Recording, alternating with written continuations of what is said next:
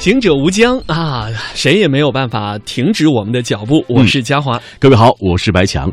那今天我们的行者无疆呢，要带领收音机前的各位听众朋友啊，去感受一下行者无疆带给您的那些历史印记和历史回忆。嗯，今天呢，呃，夏天的时候啊，今年夏天的时候啊，苏州市的文化旅游与休闲生态之地啊，相城区是受到了体验体验游学游的这种游客的追捧。哈，啊，这个呃，那今天的行者无疆单元呢，要继续来说说文化之旅、休闲生态旅游的好去处——苏州的相城区。嗯，呃，那今天我们要来到这个地方呢，是黄罗禅寺。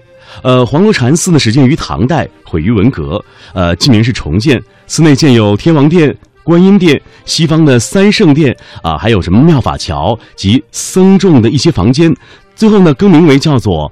黄罗禅院，寺内呢是横梁内顶雕花精美，彰显出了皇家风范，是长三角地区唯一的北派建筑风格的寺庙。嗯，而我要为大家推荐的呢是。北桥城啊，这个北桥的城隍庙古戏台啊，这也是一零年的时候呢，开始啊进行了一个大的修复工程啊，充分保留了原有的框架结构啊，实用，而且呢也非常的艺术，具有很高的历史文化艺术和科学价值，在这次体验当中呢，也获得了市文物局专家们的高度评价。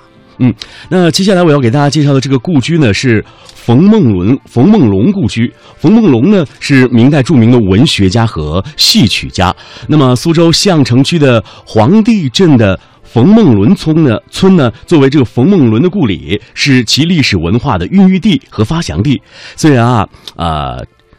距今啊有数百年了，但涉及冯梦伦的传闻依然是鲜活的留在当地村民的口头上。村里啊，至今流传着关于啊冯先生读书以及冯梦龙养老鹰等等一些故事和歌谣。嗯，走进故居呢，前厅是三间小屋，东间呢是厨房，可以看见标准的江南水乡的影子；西间呢是管家啊以及杂物室，中间呢就是课堂了。庭院里头种了桂花和石榴树，每年到了五六月份，石榴花开的时候啊，灿若云霞，红花似火，分外的鲜艳。那到了仲秋时分呢，桂花树又开始怒放了，沉香扑鼻。走进后厅，中间呢是中堂，招待客人所用，陈设呢非常的简单，可以见当年主人的清廉和淳朴。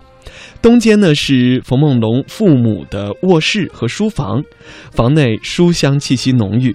西间呢是冯梦龙三兄弟的卧房，西厅是冯梦龙三兄弟及村上孩童的学堂，仿佛呢还可以看到当年孩子们听课和玩耍的场景。而故居的宅后呢有一片茂密的竹林。其枝弯而不折，挺拔洒脱，正直清高，清秀俊逸呀！这也是冯梦龙的人生追求。